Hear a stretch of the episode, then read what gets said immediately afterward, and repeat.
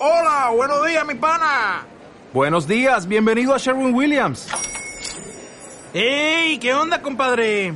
¿Qué onda? Ya tengo lista la pintura que ordenaste en el ProPlus app. Con más de 6.000 representantes en nuestras tiendas listos para atenderte en tu idioma y beneficios para contratistas que encontrarás en aliadopro.com. En Sherwin Williams somos el aliado del PRO.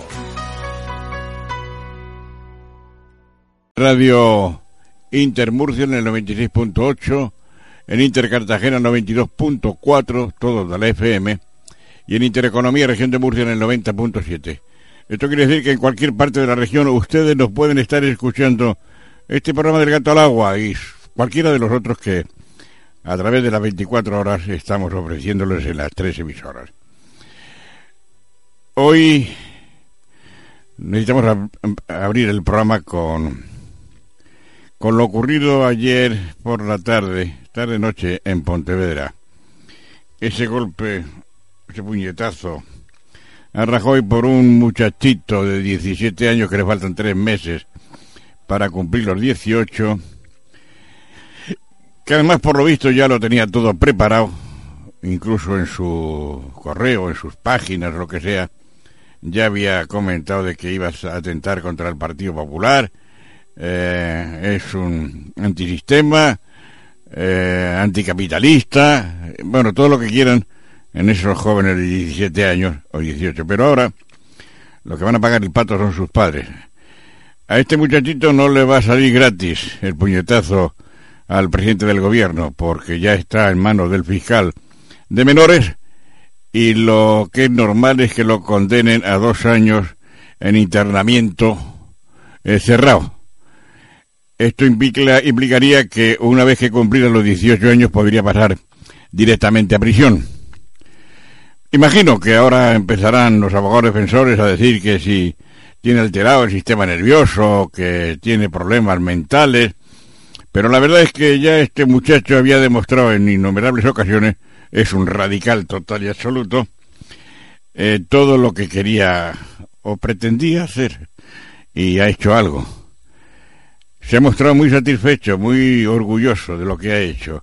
Y sus amigos a través de, de los medios, pues, de los medios de Internet.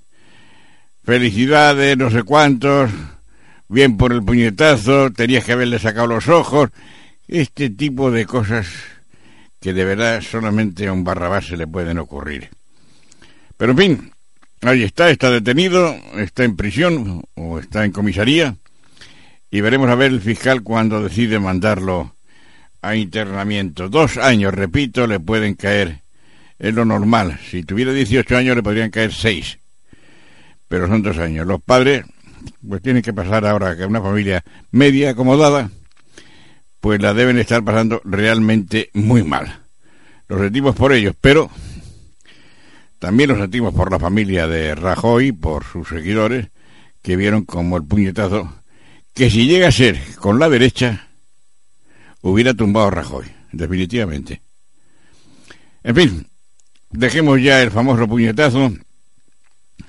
Y hoy, como ya la política pues la tenemos a muy pocas horas de que todo se aclare en las urnas con lo que digan ellas, en quién va a ser el, el nuevo gobierno, el nuevo presidente, etcétera, etcétera, que no hay forma de entenderlo, de cómo están las cosas, porque nadie dice, ningún partido dice voy a hacer acuerdo con este o voy a hacer acuerdo con el otro, pues no. Ahí se suponen, es una hipótesis de acuerdo de todos contra todos y de todos contra nada. Por lo tanto, los políticos que hoy teníamos que en el programa, pues ya se nos están tirando atrás, porque claro, todos están en los últimos mítines, en los últimos gritos de arenga a sus seguidores y a ese 30, supuestamente 30% de indecisos que aún hay en toda España. La verdad es que no sé qué proporción de indecisos tenemos aquí en estos momentos en Murcia, pero también lo sé, lo sabrá. Veremos a ver cómo quedan las cosas. El Partido Popular, Partido Socialista, Ciudadanos, esperemos que Podemos parecer que no anda muy bien, según las últimas encuestas, aunque saben ustedes que yo a eso de las encuestas no les hago mucho caso. Por lo tanto, si a ustedes les parece, vamos a hablar hoy de, de economía. porque tenemos en nuestro estudio a don Manuel Sánchez, un hombre joven que es consultor de empresas en el comercio internacional. Manuel, muchas gracias, bienvenido. Gracias a ti, José Luis, un placer estar aquí. Muchas gracias. Bueno, pues, eh, Manuel, iba a venir también don Pedro Guirao, pero Pedrito... Finalmente no ha podido venir. Bueno, la gente joven, ya sabes, ¿están también en algún mitin? No, no, no, todavía no. Eh, cuestiones de trabajo, por cuestión laboral no ha podido, no ha podido venir. Como hombre joven, antes que pasemos a la economía y esas cosas tan áridas de la economía, ¿qué te pareció ayer lo de... Bueno, ¿qué te pareció? Me imagino que es fatal, pero bueno, lo del golpe, el puñetazo ese al presidente del gobierno por parte de este muchachito. Bueno, pues como tú dices, yo creo que solo hay, hay dos opciones. Una es que te parezca mal y condenarlo y otra es ser un miserable. Si no te parece mal eh, que le peguen un puñetazo, no ya a Mariano Rajoy, ciudadano, sino al presidente del gobierno, que es ya una cuestión de Estado, pues ya no sé dónde va a estar el límite. Si no te parece mal eso, ayer yo creo que fue positivo que la mayoría de las fuerzas políticas condenaron el acto y lo condenaron de una manera eh, clara y concisa, sin añadir eh, ese festival de la adversativa muchas veces. Eh, yo lo condeno, pero, yo lo condeno, pero es que la violencia no física que ejerce el gobierno, como han dicho algunos eh, miserables... Iglesia, ya lo sé. No, no lo ha dicho eh, en esta ocasión, pero lo ha dicho en otras, en otras ocasiones. En este caso, la mayoría de las fuerzas políticas han, han estado, yo creo que más o menos correctas. Alguna como Oriol, eh, Esquerra Republicana, Oriol Junqueras, ha aprovechado para arrimar el asco a su sardina y ha dicho que el, gobierno eh, pues eh, ejerce también eh, violencia con los desahucios, con todas estas historias que le gustan. Y Artur Mas también ha dicho que lo condena y, lo ha puesto como ejemplo contrario a lo que es el, proceso separatista de, de, Cataluña, ¿no? Intentando hacer una comparación que yo creo que es absurda y que desde luego está completamente fuera de lugar. Por tanto, pues... O sea, es el puñetazo de Cartoon Mac quisiera haberle pegado a Rajoy, vamos. Es, lo que él ha dicho es que ha sido un puñetazo, eh, que es una acción violenta, que es condenable, y lo contrasta con el, la paz y el proceso pacífico que se está llevando a cabo en Cataluña. No me digas. Sí, ha dicho eso. Lo cual hay un proceso pacífico hay un, de paz. un proceso de golpe de Estado eh, Ah, pacífico. bueno, no, no, es que ya- pacífico en, en la forma quizá, pero en el fondo no deja de ser un golpe de Estado como otro cualquiera. Ya uno no entiende de, de qué van las cosas. Ya Sí. eh, escuchando a, a estos políticos independentistas, la verdad es que uno dice, o me lo creo todo, o por favor, apago, me voy a otro canal de televisión o a otra emisora de radio que me diga lo contrario, porque si no, no, no aguanto. Bien. Eh, Manuel, ustedes esta noche presentan en el Bar de la Fama, con el director de la verdad, una especie de coloquio, me imagino, Efectivamente. sobre la influencia de los medios de comunicación en la política. Exacto. ¿Tú estás convencido de que los medios de comunicación tenemos influencia en la política? Hombre, eh, yo creo que es una evidencia. Ah. Yo no sé. A mí no me hubiera gustado en los años que llevo de periodismo haber tenido ninguna influencia. Me imagino que he criticado lo que tenía que criticar y he alabado pocas veces. Pero en fin, ¿qué es lo que hace don Manuel Sánchez como consultor de empresas para el comercio internacional? Bueno, yo he estado eh, trabajando como consultor eh, de empresas en comercio internacional, en marketing y en comunicación, aquí en Murcia con distintos clientes. Entonces lo que hacíamos básicamente era empresas eh, que querían exportar, que querían vender fuera de, de, España, apoyarles en ese proceso. Hay muchas empresas en, en Murcia y en España en general que no tienen bien los recursos para tener un departamento propio de comercio internacional o bien los conocimientos para llevarlo a cabo. Entonces nosotros hacíamos una labor de, de apoyo, de formación a veces también y de contacto con eh, clientes en, en otros países. ¿no? Eh, he estado trabajando aquí en Murcia, he estado eh, pues con clientes tanto en Europa como en el norte de África, como también en, en Brasil. Y recientemente, el año pasado, eh, estuve, o este año, casi un año he estado, trabajando con el Centro de Desarrollo Tecnológico Industrial en Taiwán, haciendo una labor similar, pero en el ámbito de la, de la tecnología para Taiwán. ¿no? Y, bueno, ahora he vuelto y en lo que estoy eh, involucrado es en, en, algo un poco distinto, que es crear un medio de comunicación eh, digital, aprovechando las herramientas que nos ofrece la tecnología para eh, un público que creemos que ha quedado un poco mmm, desangelado, ¿no? un, un, poco sin representación eh, en los medios tradicionales, que es el público nacido después de, de 1980. O sea, el público que se va más a los ordenadores que no a las páginas de los periódicos o a escuchar.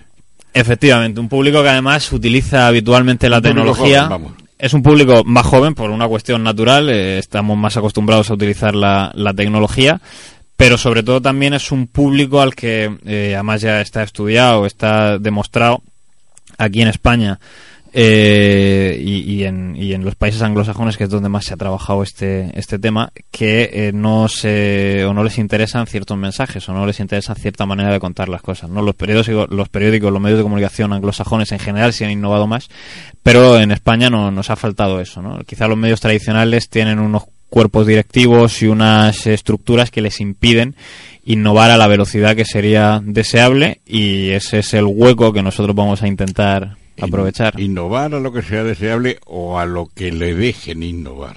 A lo ellos, yo creo que el, el problema que están teniendo es que vienen de una crisis muy potente, eh, que en los últimos siete años se ha llevado por delante a, a buena parte de los medios de comunicación, a periodistas, etcétera, eh, y entonces tienen un, un, déficit y una deuda importante, ¿no? Entonces eso siempre te, te limita los movimientos, pero aparte, eh, yo creo que las estructuras directivas necesitan eh, una renovación para cambiar esa mentalidad, porque es gente que pertenece a una generación que no está tan eh, tan eh, metida en lo que es el, la tecnología y no conoce de una manera tan intensa las, las oportunidades que puede haber en, en el mundo digital. Oportunidades a través de la marca España. Sabemos que tenemos unas grandes empresas en distintos países, uh -huh. tanto en Oriente como en Hispanoamérica y en Estados Unidos pero son suficientes para que la marca España pueda situarse realmente y decir aquí estamos no solamente con estas grandes, sino con pequeñas incluso y medianas empresas? Yo creo que España eh, parte de una buena posición. Tenemos empresas multinacionales muy importantes, pero nos faltan pymes que sean todavía mucho más importantes. Si, si, lo miramos comparativamente, España con respecto a los países más avanzados de Europa, eh, tiene muchas pymes, es verdad, tiene muchas micropymes, tiene un tamaño empresarial eh, quizá demasiado pequeño y tiene dos eh, problemas principalmente, o ha tenido dos problemas principalmente. Eh, uno, que los cuerpos directivos de las eh, pymes tienen menos formación comparativamente que países como Francia, como Alemania, como Reino Unido, y luego que por una cuestión de tamaño pueden destinar menos recursos al I más D, ¿no? Entonces yo creo que el próximo gobierno, por ejemplo, salga el que salga, debe tener como prioridad reforzar eh, las pymes, no fomentar el enanismo, sino fomentar que las pymes vayan creciendo para que tengan más capacidad de innovar eh, y de apostar por el I más D y, y, luego apostar por la formación de los, de los directivos. Yo creo que si a esas medidas eh, le añadimos una apuesta por, eh, por modificar un poco el modelo productivo, que vaya a empresas, pues como digo, que sean más tecnológicas, que apuesten más por I más D. Y cuando hablo de empresas tecnológicas no hablo de Google y Facebook, hablo de que una empresa, por ejemplo, una fábrica, adopte procedimientos tecnológicos a la hora de fabricar sus productos, innove en la manera de fabricar sus productos. Es decir, no nos vayamos, no hace falta crear eh, 50 Silicon Valley. Las empresas que tenemos aquí nos pueden, nos pueden servir, pero sí que hay que apostar por un cambio de modelo productivo en el que sea más importante importante el I yo creo que partimos de una posición en la que en la que podemos ser bastante más importante de lo que de lo que ya somos. Yo he estado como acabo de comentar en Taiwán y me da un poco de envidia a veces ver como empresas de Alemania, empresas de Francia, empresa, empresas de Suiza eh, tenían un prestigio mmm, enorme en el ámbito tecnológico y a España solo se le asociaba con, con, gastronomía, con turismo, que está muy bien, porque lo tenemos y eso hay que potenciarlo, pero creo que también hay cabezas aquí en España como para que se nos pueda reconocer por, por el ámbito tecnológico. Supongo que sí. Yo como soy ya de otra época, eso de los ordenadores casi prefiero la máquina de escribir. Me deja pensar más libremente. Eh, bien, eh, todo el mercado mundial se mueve a base de eso, pero en estos momentos el mercado mundial ha sufrido un impacto por el hecho de que la presidenta de la Reserva Federal pues anunció hoy el mayor precio del dólar, del dinero. Lo subió un 0,25 y además lo va a ir subiendo progresivamente durante el próximo año. ¿Esto cómo va a influir no solamente en España, sino en el resto del mundo? Bueno, pues primero esta, esta subida, la verdad que es un movimiento histórico, porque la Reserva Federal llevaba ya eh, casi 10 años sin subir tipos. Eh, de hecho, los ha mantenido prácticamente en el cero en los últimos 7 años. Y ahora eh, la explicación que ha dado Yellen es que debido a la coyuntura eh, económica de Estados Unidos, que está prácticamente con pleno empleo, que tiene unas previsiones de crecimiento del más del 2%, pues mm, va a retirar esos estímulos para que empiece a andar, eh, como se dice coloquialmente, sin muletas, ¿no? Para ver si realmente es capaz de, andar con muletas. Hay, hay varios riesgos para la economía estadounidense y, por tanto, para la economía mundial. Una es que efectivamente no sea capaz de, de andar sin, sin, esas muletas y que se ralentice el crecimiento. Eh, por un lado, la inflación todavía no es eh, lo suficientemente alta como a ellos les gustaría, que quieren que esté en el 2%, está por debajo del, del 1%, y si entramos en esa dinámica en la que los precios siguen bajando y la gente espera que los precios sigan bajando, lo que puede hacer es que se retraiga el, consumo esperando siempre que haya un precio más, más bajo. Y la segunda es que al encarecerse los créditos con esta subida de los tipos de interés, se retraiga el, el, crédito, disminuya el crédito y por tanto disminuya la, actividad empresarial. El tercer riesgo sería que las exportaciones, que ahora mismo suponen un 13% del PIB de, de Estados Unidos, eh, se vean afectadas, porque claro, ahora el producto estadounidense es menos competitivo porque el dólar está más caro y por tanto sus precios con respecto al resto del, del mundo son menos competitivos. Con lo cual esos tres riesgos de producirse y de, y de efectivamente materializarse, pues supondrían un perjuicio para la economía estadounidense y, por tanto podrían afectarnos. Eh, a nosotros personalmente, ahora esta situación nos teóricamente nos viene bien, porque el euro baja mucho y por tanto nuestras exportaciones van a ser mucho más competitivas. Eh, pero claro, hay que ver. Yo creo personalmente que eh, eres un buen momento para retirar los estímulos. Creo que la economía estadounidense ya está en condiciones de, de despegar sin, esos estímulos y además creo que haberlos mantenido habría multiplicado el riesgo de, de burbuja. Con lo cual, pues eh, creo que las consecuencias van a ser positivas para Estados Unidos, van a ser positivas al mismo tiempo para Europa, sobre todo para nosotros, porque necesitamos seguir aumentando las exportaciones, el euro va a estar más barato. Y por tanto, pues eh, bueno, vamos a ver qué pasa. Pero en principio parece que es una, una buena medida. Bueno, yo imagino que los norteamericanos, que no son tontos en esto de manejar dinero, habrán medido todas las posibilidades, los pros y los contras de esta subida del dinero para, después de 10 años casi, decidirse a, bueno, vamos a aumentarlo. Efectivamente que quieren hacerse dueños de nuevo del mercado, posiblemente eso siempre ha sido su, su deseo del imperio. Lo que para que ahora choca contra China, pero China en estos momentos tiene un problema bastante gordo, aunque está creo que por el 6 o el 7%. 7%, sí, es la previsión que, que tiene. pero, pero de todas maneras ha salido demasiado dinero de China como para que la bodega se, ha se haya vuelto a llenar, ¿eh? Sí, ellos eh, tienen ahora un problema, eh, han reducido las previsiones de crecimiento, pero como tú dices, ojalá las redujéramos nosotros al 7% cada año, ¿no? Ojalá que, que, sí. Han tenido un problema muy serio, eh, sobre todo en los últimos meses, con la crisis bursátil y todavía no se sabe muy bien por dónde va por dónde va a salir. Aún así, parece que, que la economía china todavía es eh, lo suficientemente fuerte como para no, no verse perjudicada. Aún así, yo creo que les queda bastante para alcanzar a Estados Unidos, no en cuanto a volumen, sino en cuanto a, a competir realmente con Estados Unidos, porque ahora mismo la economía china sigue siendo todavía una economía de bajo precio, aunque cada vez menos, una economía que no compite tanto en calidad, sino en, pues eso, en precio, en, en, en otro tipo de atributos, y le falta para ser una economía mmm, avanzada, eh, diversificada, eh, tecnológica y con un producto de, de, alta calidad. aunque se lo han marcado como objetivo y el otro día precisamente lo hablaba con, con, una, con el responsable de, de CEDETI en, en Shanghái.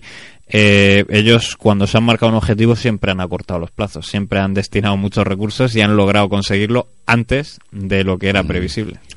Bueno, eh, mi querido Manuel, vamos a volver a los temas de la influencia de los medios en la política española, que es lo que más en estos momentos nos está interesando. Es un hecho que se han hecho líderes políticos emergentes, como ahora se le llama, no sé por qué se llama, pero es igual, emergentes, de acuerdo.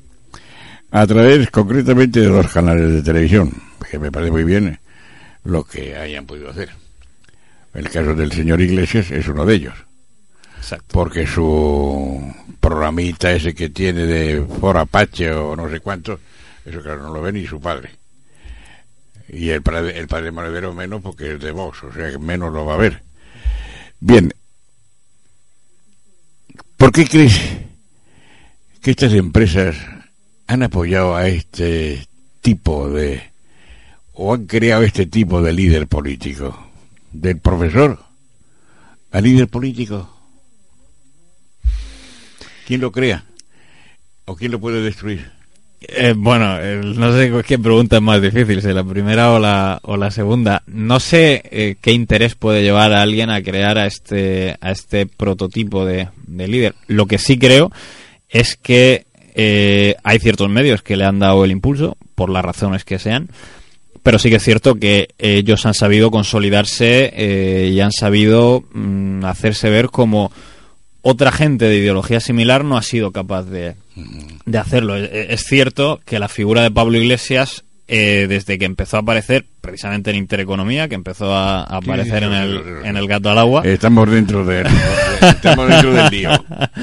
precisamente en el gato al agua, eh, es una figura atractiva en el sentido de que la gente que piense como, como él, incluso la gente que piense de manera, de manera contraria, eh, se siente atraída a verla, bien sea porque te gusta lo que dice o bien sea porque no te gusta nada lo que dice. Es una figura que yo creo que polariza bastante y en el mundo de la televisión y de la comunicación yo creo que eso es bastante importante.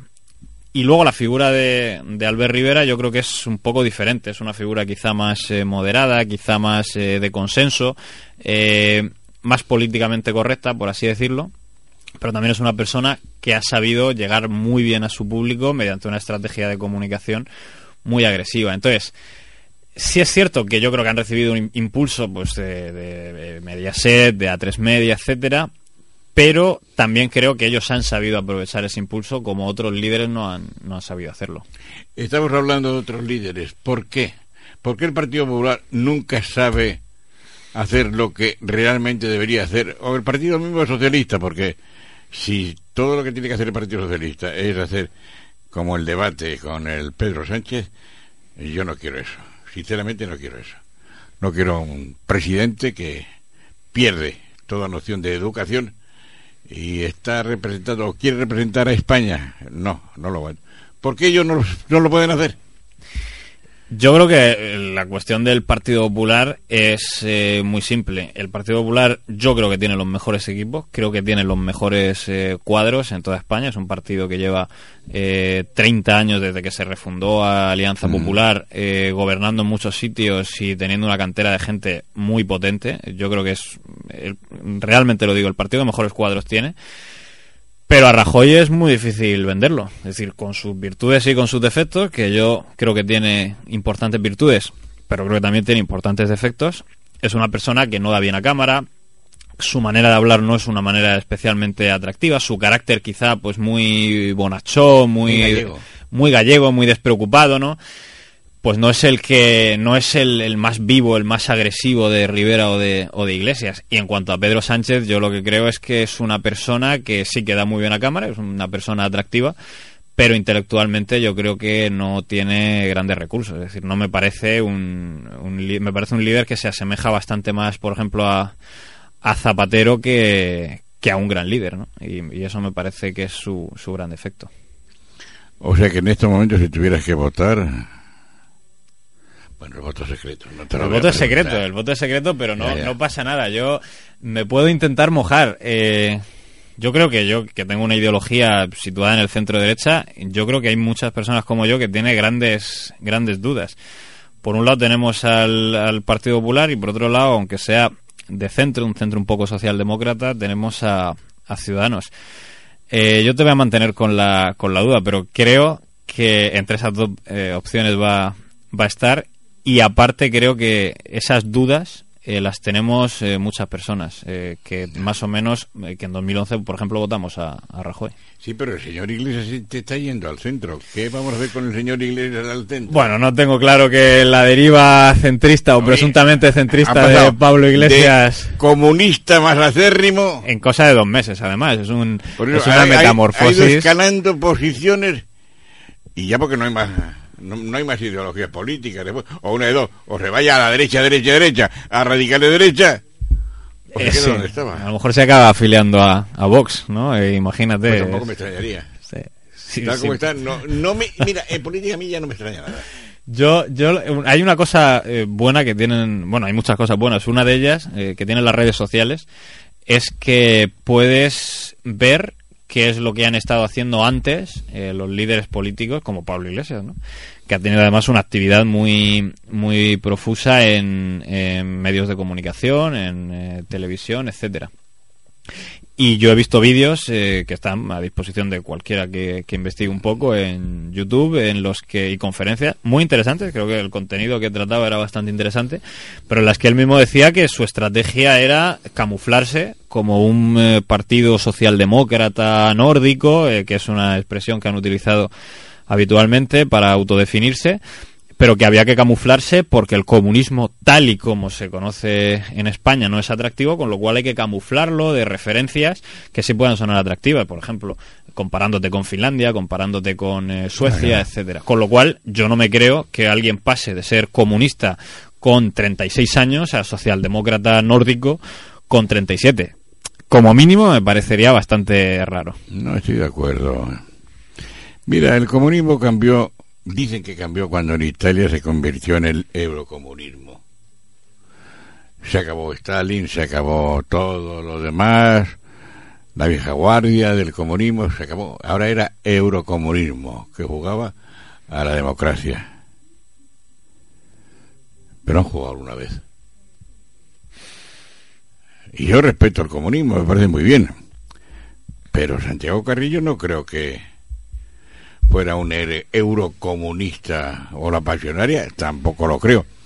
Y la gente de en este momento de Izquierda Unida, menos aún lo creo, que sean eurocomunistas, A mí me, aunque jueguen a la democracia. a mí me sigue chirriando eh, que sea incluso que esté bien visto eh, utilizar la hoz y el martillo y que esté mucho peor visto utilizar la, la esvástica, por ejemplo. Yo creo que ambos símbolos son eh, sinónimo de, de algunas de las peores épocas que hemos tenido eh, a nivel mundial, en Europa, pero sobre todo también a nivel, a nivel mundial, porque no ha sido exclusivo de, de Europa. Entonces, a mí el comunismo como tal me, me gusta poco. Creo que a la mayor parte de la población española tampoco le gusta. Y creo que por eso es inteligente, aunque bastante cínica, la estrategia de camuflarlo en, en una socialdemocracia nórdica que verdaderamente no, Hombre, no la, defienden. la esvástica mató muchos millones, por supuesto, no solamente de judíos. De acuerdo, pero Stalin me da la impresión de que mató como casi el doble más que, que mataron los de la esvástica, los nazis. Por eso Y digo, Luego nadie le critica. aquí O muy poca gente critica lo de Stalin. Bueno, en un momento determinado Sí. se hizo, pero después ya se olvidó. Aquí yo creo que como no hemos tenido la, la influencia del, del socialismo soviético, no hemos sido una república socialista soviética, no, no llegamos a comprender. Pero yo sí que he hablado con gente que ha formado parte de países, o que, que, perdón, que viene de países que han formado parte de la Unión de Repúblicas Socialistas Soviéticas y ahí entienden el comunismo como, como lo que es, como una auténtica lacra, ¿no? Como, como entienden también el, el nacionalsocialismo.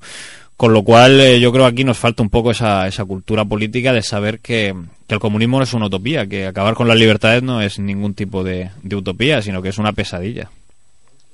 Pero como Cristo era comunista, Bueno, eso ¿No dicen. Sí, pero yo creo que es un, un error de base. El comunismo no consiste en compartir, con- consiste en que el Estado te quita lo tuyo para distribuirlo él. Yo creo que Sí. Cristo, Cristo eso eh, nunca lo dijo, ¿no? A lo mejor me, me salta algún capítulo de la Biblia, pero Cristo nunca dijo dárselo todo al Estado y que el Estado lo reparta, sino dijo No. compartir Dale a Roma, al César lo que es del César, y a Dios lo que es del efectivamente. Pero el, Por lo el- menos es lo que dijo. Yo- el hecho de compartir, el hecho de compartir es eh, libre y voluntario, con lo cual eso yo creo que tiene poco que ver con el comunismo. Con tu permiso, Manuel, vamos un momentito a lo que es el capitalismo. Digo el capitalismo porque es los mensajes comerciales que tenemos que ofrecer en estos momentos. Por supuesto. Adelante con la publicidad. Sí, el gato también maulla en Murcia. El gato al agua, región de Murcia. El mejor análisis del acontecer diario en nuestra comunidad. Radio Inter, la radio que esperabas. Mira, mamá, algún marrano ha ensuciado la pared. Sí, hijo. Todavía hay gente que se dedica a manchar la ciudad haciendo grafitis. Son pocos, pero se hace notar mucho. Los murcianos hacemos un gran esfuerzo para mantener Murcia limpia. Hacer pintadas conlleva una multa de hasta 600 euros. Ahora, ensuciar la ciudad le puede salir muy caro. Ayuntamiento de Murcia, Ferrovial Servicios. De todas las mujeres que haya en mi vida, ninguna será menos que yo. Entre un hombre y una mujer, maltrato cero.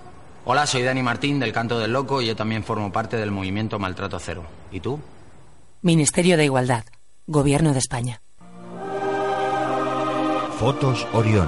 Hay momentos importantes en tu vida que no puedes dejar pasar. Inmortaliza tu evento en fotografía y vídeo con Fotos Orión. Porque las cosas especiales solo ocurren una vez. Fotos Orión. Profesionalidad y confianza. Calle La Gloria, número 32, frente Antiguo Tornel, La Alberca, Murcia. Teléfono 868 94 30 13. Hospital La Vega abre sus cuatro nuevas salas de partos con la más avanzada tecnología, un paso más para la mejor asistencial. La renovación integral de los servicios y nuestra experiencia nos avalan como referente en la sanidad privada de la región de Murcia. Hospital La Vega, comprometidos con la calidad. ¿Otra vez con tus neumáticos desinflados? Sí, hombre. ¿Dónde podré encontrar unos buenos y económicos? ¿Buenos y económicos? Mmm, lo tengo. Segundarueda.com. Segundarueda.com, el especialista en neumáticos de ocasión. Disponemos de un stock permanente de más de 10.000 neumáticos. Precios increíbles. Montaje incluido. Polígono Oeste de Alcantarilla, calle Paraguay. Al final de la misma calle de Caja Murcia. 968 82 64 16. 968 82 64 16. Segundarueda.com. Neumáticos casi nuevos y al mejor precio. ¿Sabías que tirar las toallitas húmedas, aceites y bastoncillos por el inodoro provoca atascos en la red de saneamiento, estaciones de bombeo y en las depuradoras? El inodoro no es una papelera. Prevenir atascos en los desagües está en tus manos. Es un consejo de Sercomosa, tu empresa de servicios en Molina de Segura. Radio Inter. La información que querías en la radio que esperabas. Sí, el gato también maulla en Murcia. El gato al agua, región de Murcia. El mejor análisis del acontecer diario en nuestra comunidad.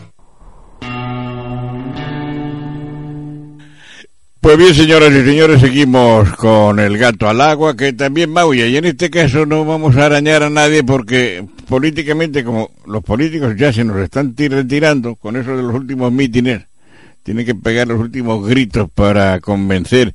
Dicen que ese 30%, no sé los que habrá en Murcia, ¿eh? Re- realmente no reconozco, no sé los indecisos que puede haber en Murcia. Pero sí sé que los del Partido Popular, Partido Socialista, Ciudadanos, todo el mundo se está moviendo en estas últimas horas para ver de si consigue algún más. Bien, eh, mi querido don Manuel, es un hombre joven, con ímpetu, y fuisteis, fuisteis vosotros o uno, tú fuiste uno de los que empezasteis los debates en la Universidad de Murcia, ¿no es así? Eh, no exactamente. Eh, esta iniciativa que, que vamos a llevar a cabo esta tarde con el director de la verdad se llama Beers and Politics. Entonces, yo soy una de las tres personas que lo, que lo lleva a cabo. La otra, las otras dos son Manuel Paredes y Pedro Guirao, que ellos están metidos en el club de debate de la Universidad de Murcia. Y de hecho, de. Manuel Paredes es el presidente del club de debate y Pedro Guirao también forma parte de la, de la junta directiva. ¿Y ese club de debate no hay insultos ni nada de eso? Bueno, pues si te digo la verdad, no puedo hablar por ellos porque yo no estoy metido como digo, pero se- precisamente, según según caña. le puedo meter caña, no, no. eh, según tengo entendido, la verdad es que funciona funciona bastante bien. Eh, han obtenido resultados muy buenos a nivel internacional, creo que incluso llegando a ser eh, segundos del mundo y llevando el nombre de, de la Universidad de Murcia con bastante orgullo por, por todo el mundo, por los campeonatos internacionales. Y aparte yo creo que están haciendo una función eh, muy positiva porque están eh, instruyendo a muchos jóvenes en un arte que yo creo que es eh, imprescindible, que es el de la oratoria y que muchas veces no se trabaja en España, yo creo que no se trabaja lo suficiente. Ahora gracias a iniciativas como, como esta parece que sí. Mi querido joven, no solamente la oratoria. ¿eh? Porque, bueno, no sé, es otro tiempo, pero yo siempre he defendido de que cuando nosotros a los 10 años terminábamos la primaria y empezábamos el primer año de bachillerato, pobre de nosotros si teníamos una falta de ortografía. Pobre de nosotros si, si decíamos alguna frase que no encajaba o un verbo que no tenía que meterse en ese sitio. Los tirones de orejas o las palmetadas en la mano estaban a la orden del día. No quiero decir que esto se vuelva a repetir ahora, pero me da la impresión mm, de que la juventud os habéis educado uh, demasiado. Pasa, me- te lo voy a explicar lo que quiero decir. Pasa un poco lo que en Estados Unidos. En Estados Unidos al universitario se le, se le educa muy técnicamente. Pero después le preguntas, por ejemplo, qué fue William y no tienen ni puñetera idea. Es una comparación a lo mejor, sí saben quién es Shakespeare, por supuesto, pero vamos, el hecho en sí, o que en, eh, los universitarios del centro de Estados Unidos no sepan dónde está Murcia, dónde está, a lo mejor saben dónde está Madrid o Barcelona, pero nada más. No tienen ni idea de lo demás, porque además no les interesa. Y creo que eso está pasando en cierta forma aquí. Hay demasiado tecnicismo ya en la educación y faltan. Ahora quieren quitar la filosofía. Sí, eso he oído. Me parece un absurdo. Completamente. No es que estudiáramos mucha filosofía en aquellos años, pero bueno, por lo menos la- las bases sí sabíamos que iba. Entonces, La, la verdad que yo no sé si, si quieren quitar filosofía o no, no, no sé Sí, qué va. No lo- sé, lo- lo he oído, eh, no sé al final en qué, en qué va a quedar. Y no puedo compararlo con, con la situación previa porque no, no la conozco, la de hace, hace varias décadas. Lo que yo sí creo es que la educación tiene que cambiar porque nos estamos dirigiendo a un nuevo modelo productivo, nos estamos dirigiendo a una nueva economía en la que la función de memorizar ya no tiene eh, tanta importancia y en la que es mucho más importante, y aquí yo creo que sí debemos hacer un, un cambio.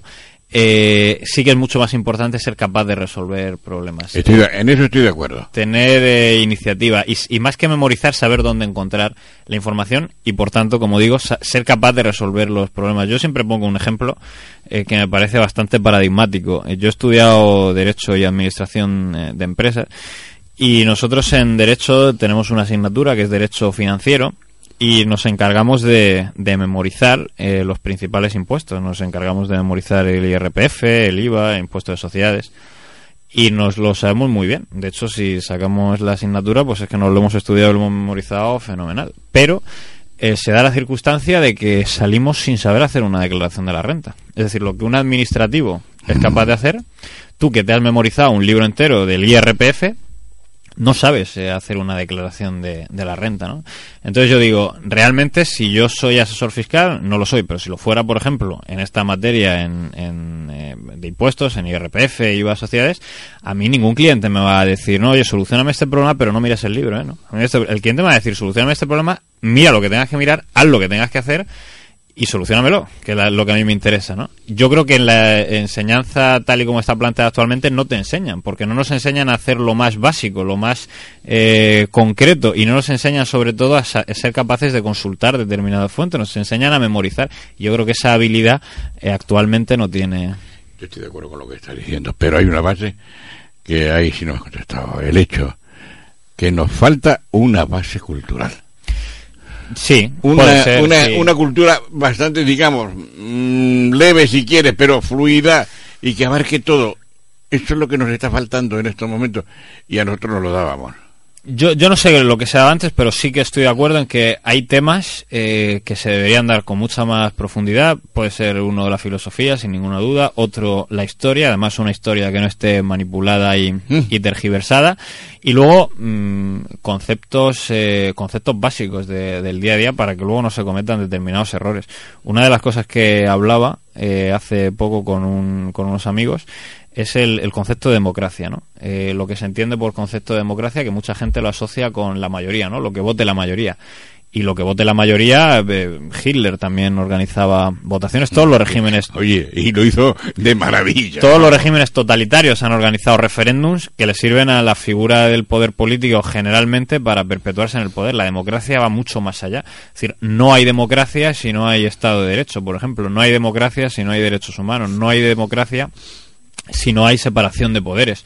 Eh, por tanto, cuando la gente dice, no, es que somos mayoría y tenemos derechos, somos, eh, mm. ¿no? Eh, hay ciertos partidos políticos ahora que dicen, no, es que nos podemos saltar la ley porque somos más, ¿no? Usted, es que si usted se salta la ley que le legitima a usted como representante político está dando un golpe de estado eso no es no es democracia y eso hay mucha gente que no lo sabe y yo creo que en cuestiones como como esas se debería incidir aparte por supuesto en filosofía historia y en saber escribir, que yo creo que hay mucha gente que, es un arte que todavía no controla demasiado. No, saben escribir en los móviles. Es un idioma que no entiendo, lo siento en el alma. Pero mira, antes he utilizado la palabra deberes. Yo en una ocasión me criticaron, lo siento, de que cuando vino la transición se hicieron pues un montón de millones de libros, pequeñitos, con los derechos y un montón de millones de libros pequeñitos también con los deberes. Pero mira tú por dónde los de los derechos se vendieron o se regalaron rápidamente. El de, los deberes creo que aún están en el almacén. No ha sido ninguno. Porque yo oigo a la gente joven, incluso a la gente mayor, hablar siempre de derechos. ¿Y tus deberes? Tus deberes para para contigo mismo, para con tu familia, para con tu región, para tu con tu patria. ¿Dónde están? Eso no lo digo. A lo mejor yo ya soy muy antiguo, ¿qué quieres que te diga? Yo creo que, que tienes razón. Yo creo que, y, estoy de acuerdo, y en el debate político se habla mucho de derechos, se habla de garantizar los derechos, de aumentar los derechos, todo relacionado con los derechos, pero parece que es eh, muy impopular hablar de, deberes, ¿no? Yo recuerdo cuando sucedió la crisis griega que había un eh, partido político hablando de que ellos tenían derecho a, tenemos derecho a consultar al pueblo, tenemos derecho a, ellos eh, tal y como lo ponían, derecho a, a seguir recibiendo financiación eh, sin ofrecer nada a cambio. Pero olvidaban que el principal deber que tienen es el de mantener las cuentas saneadas, el de, el de devolver lo pagado y de eso no se, no se hablaba, ¿no? Y aquí hay mucha gente, ¿qué mérito tienen los griegos que se están oponiendo a, a los malvados de la Troika que quieren recuperar las, los miles de millones de euros que se les han prestado, ¿no? Y parece que es un mensaje muy atractivo, cuando debería ser al, al contrario. Hay una parte de griegos y, representados en un gobierno que ha sido un pésimo negociador y un pésimo aliado, eh, que están eh, diciendo que quieren incumplir sus obligaciones sencillamente porque ellos han considerado que tienen un derecho mm, que efectivamente no, no tienen. ¿no? Entonces yo creo que sí que se tiene que hacer hincapié en, los deberes y, y precisamente el otro día lo hablaba en un programa de, de radio también que decía una persona que había estado en, en una tertulia con otro joven y el joven le decía, no, yo tengo derecho a trabajar aquí, en mi ciudad. Entonces el otro, la otra persona, que era precisamente Leopoldo Abadía, un conocido economista, le decía, "Eh, entonces tú estás diciendo que tú tienes derecho a que otro se arriesgue su dinero para contratarte a ti. O sea, tú tienes derecho a exigirle a alguien que se juegue su dinero para contratarte a ti, ¿no? Yo creo que el mundo es más complicado que eso, que no me gustaría tampoco una sociedad en la que está todo garantizado por un Estado paternal, porque yo creo que eso mata el, mata el incentivo. Y no lo digo yo, lo dijo precisamente José Mújica, que cuando fue a, que no es precisamente un neoliberal ni un capitalista, que cuando fue a Cuba le dijo a, a los Castro, según contó él mismo, aquí nadie arriesga un carajo, porque todo el mundo lo tiene, eh, tiene la casa garantizada, tiene la comida, aunque sea poca, más o menos garantizada, nadie tiene incentivo a, salirse del, del rebaño, ¿no? Pues yo creo que es necesario salirse de vez en cuando del, del rebaño. Sí, señor. Pues, mi querido Manuel, de verdad que me ha encantado hablar contigo esta tarde, aunque los políticos, el Saborí y otros más, de Ciudadanos, de, de Partido Popular no, porque quieres que te diga, hija mío, no sé por qué, pero los de Partido Popular no quieren venir a estas tertulias. Bueno, es igual, allá ellos. Nosotros lo dejamos. Eh, también es verdad que nos metemos mucho. No con el Partido Popular porque me merece todos los respetos. Sí con el hecho de que yo defendí la postura de que tenía que ser Alberto Garre, que era un hombre íntegro, el que asumiera la presidencia, pero don Ramón Luis Valcárcel primero, el magnífico, eso, ese nombre no se lo puse yo, ¿eh? se lo puso Joaquín Doria de Izquierda Unida, así que no, ese copyright no es mío. Pues no lo dejo, pero en fin, allá ellos y allá el Partido Popular sé que tiene mucho problema, tienen mucho lío, que está fraccionado, dividido y realmente pegándose bofetadas los unos a los otros, los que se fueron, los que no se fueron, los que se quedaron, los que no le dieron más tarta del pastel. Bueno, en fin, allá ellos. En el Partido Socialista pasa más, o menos, más o menos lo mismo, o sea que tam- también siguen los mismos los mismos nombres, excepto alguno que otro, pero siguen los mismos nombres. Bien, eh, terminemos. ¿Cómo harías para que los jóvenes, ahora ya no hablo con el especialista en, en el mercado internacional, los jóvenes, un hombre joven como tú, para que los medios de comunicación dejaran de ser, o dejáramos de ser, mea culpa para el que no lo sea, tan influyentes en el hecho de quiénes son los que nos tienen que regir los destinos y simplemente nos, digamos, la labor de este medio es informar, criticar, orientar, pero siempre decir la verdad, sin crear falsos ídolos. ¿Qué podría hacer la juventud por eso? Pues yo creo que a los medios de comunicación, tal y como los conocemos a día de hoy, les queda muy poco tiempo.